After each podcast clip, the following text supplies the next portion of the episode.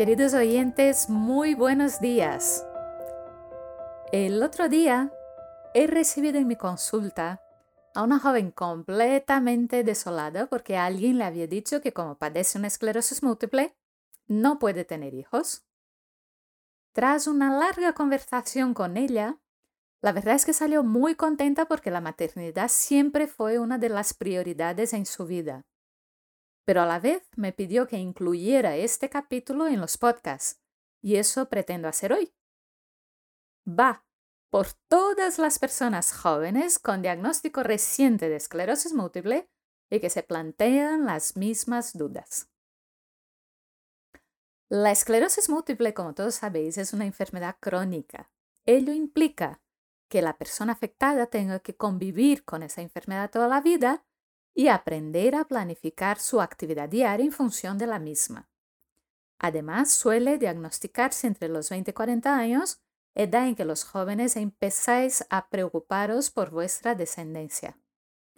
Por lo tanto, y desde el mismo momento del diagnóstico, hay que explicaros mm, a vosotros, a vuestras parejas, que el embarazo es posible. Sin embargo, debe de ser cuidadosamente programado en función no solo de vuestra situación vital, pero teniendo en cuenta también la actividad de la enfermedad. O sea, si tienes brotes, si tienes lesiones nuevas, si tienes lesiones captantes de contraste en la resonancia. Y también hay que planificarlo en función de los tratamientos utilizados. Por ello es muy importante tratar este tema con vuestro neurólogo. En el caso de que la enfermedad esté estable y bien controlada, es fundamental programar el embarazo para que coincida con la etapa de mayor fertilidad de la mujer, que suele ser en edades inferiores a los 35 años. Realmente en edades superiores la probabilidad de embarazo disminuye considerablemente lo que aumenta la necesidad de técnicas de reproducción asistida para lograr la concepción. Por otra parte, es importante aclarar unas cuantas dudas que surgen con frecuencia. Por ejemplo, la esclerosis múltiple no es una enfermedad hereditaria, lo que quiere decir que no se transmite al bebé por un único gen. Tampoco se contagia. El riesgo de heredar la enfermedad es algo mayor en aquellos familiares de los pacientes, pero depende un poco del grado de parentesco.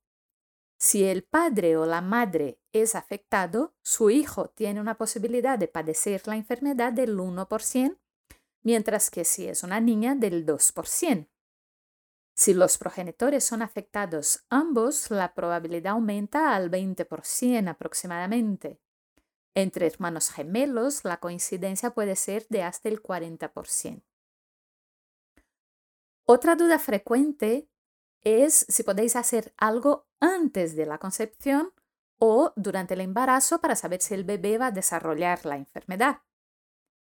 Pues no, no existe ningún procedimiento que nos permita saber con antelación si una persona desarrollará la enfermedad o, no. Además, en la esclerosis múltiple, enfermedades inferiores en edades inferiores a los 18 años, la que también es llamada esclerosis múltiple pediátrica, es bastante más rara, alcanzando como mucho el 6-9% de los casos.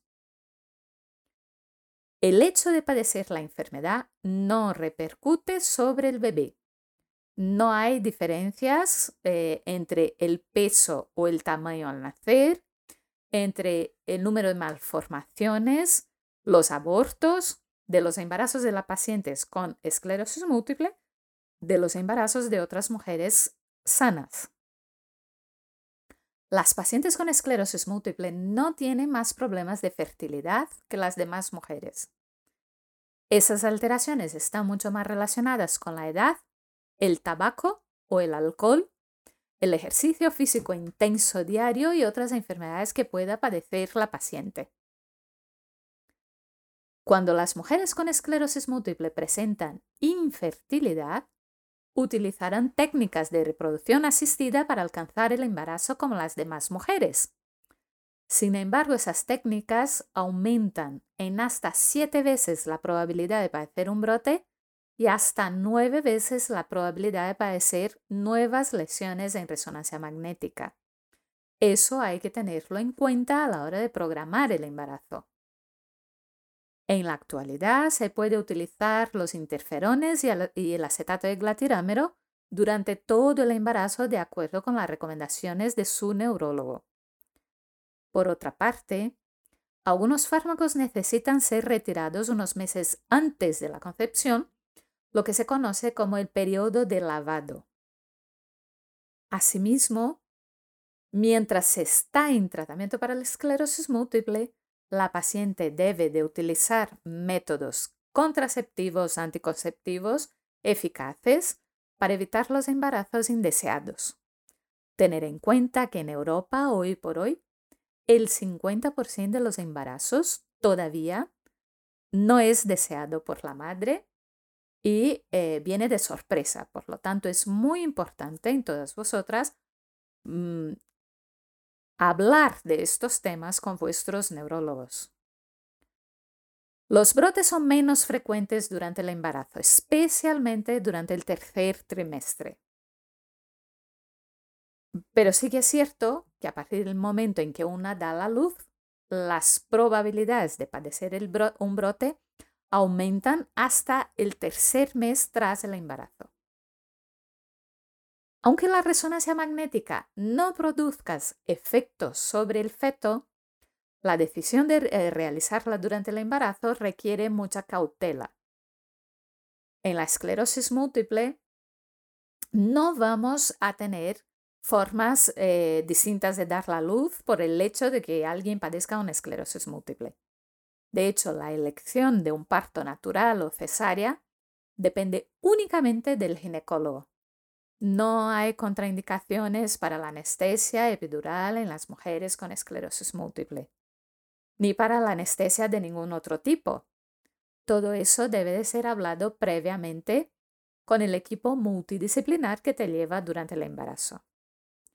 El puerperio puede aumentar el riesgo de, de brotes, como he dicho anteriormente, hasta los tres meses después del parto, lo que va a condicionar la decisión de reintroducción del tratamiento. Habitualmente, a las mujeres que tienen una enfermedad estable durante el año anterior y durante todo el embarazo, se les permite lactar mientras eh, el bebé solo tenga lactancia materna exclusiva. Mientras que en aquellas pacientes con una enfermedad más activa, tanto antes como durante el embarazo, eh, se recomienda que vuelvan inmediatamente al tratamiento para que la enfermedad eh, no se descontrole y suspendan de forma inmediata la lactancia materna. Los interferones pueden utilizarse durante la lactancia, como he dicho anteriormente. Un reciente estudio presentado en el último congreso de la Academia Europea de Neurología, el estudio COBRA, un nuevo estudio a nivel mundial llevado a cabo en Alemania, no ha encontrado indicios de problemas de seguridad para las hijas o los hijos de madres con esclerosis múltiple en periodo de lactancia y en tratamiento con acetato de glatirámero. O sea que en teoría también sería relativamente seguro el acetato de glatirámero durante la lactancia. No hay efectos adversos relacionados con hospitalizaciones o efectos adversos eh, en cuanto a tratamientos antibióticos. Tampoco hay retrasos en el desarrollo del bebé o del crecimiento para aquellos lactantes que durante los primeros 18 meses de vida estuvieron mamando de su mamá con, en tratamiento con acetato de glatirámero. Eso es todo por hoy. Yo creo que eh, pueden haber surgido otras cuantas dudas que ya me escribiréis a través de las redes sociales y que vamos solucionando a lo largo próximas, de los próximos episodios. Os quisiera dar las gracias, como siempre, por vuestras aportaciones, por vuestras ideas, por eh, las reseñas que me, eh, que me dejáis en las redes sociales y animaros a estar con nosotros otra vez la semana que viene, como siempre, aquí en 10 minutos con la doctora Costa. Un gran abrazo.